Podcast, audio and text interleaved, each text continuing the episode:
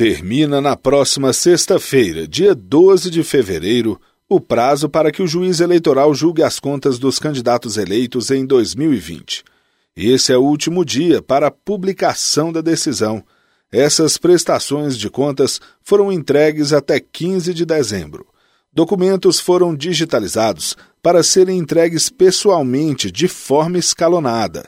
A regra vale para os eleitos no primeiro e no segundo turno sejam eles prefeitos, vice-prefeitos ou vereadores, até o terceiro suplente.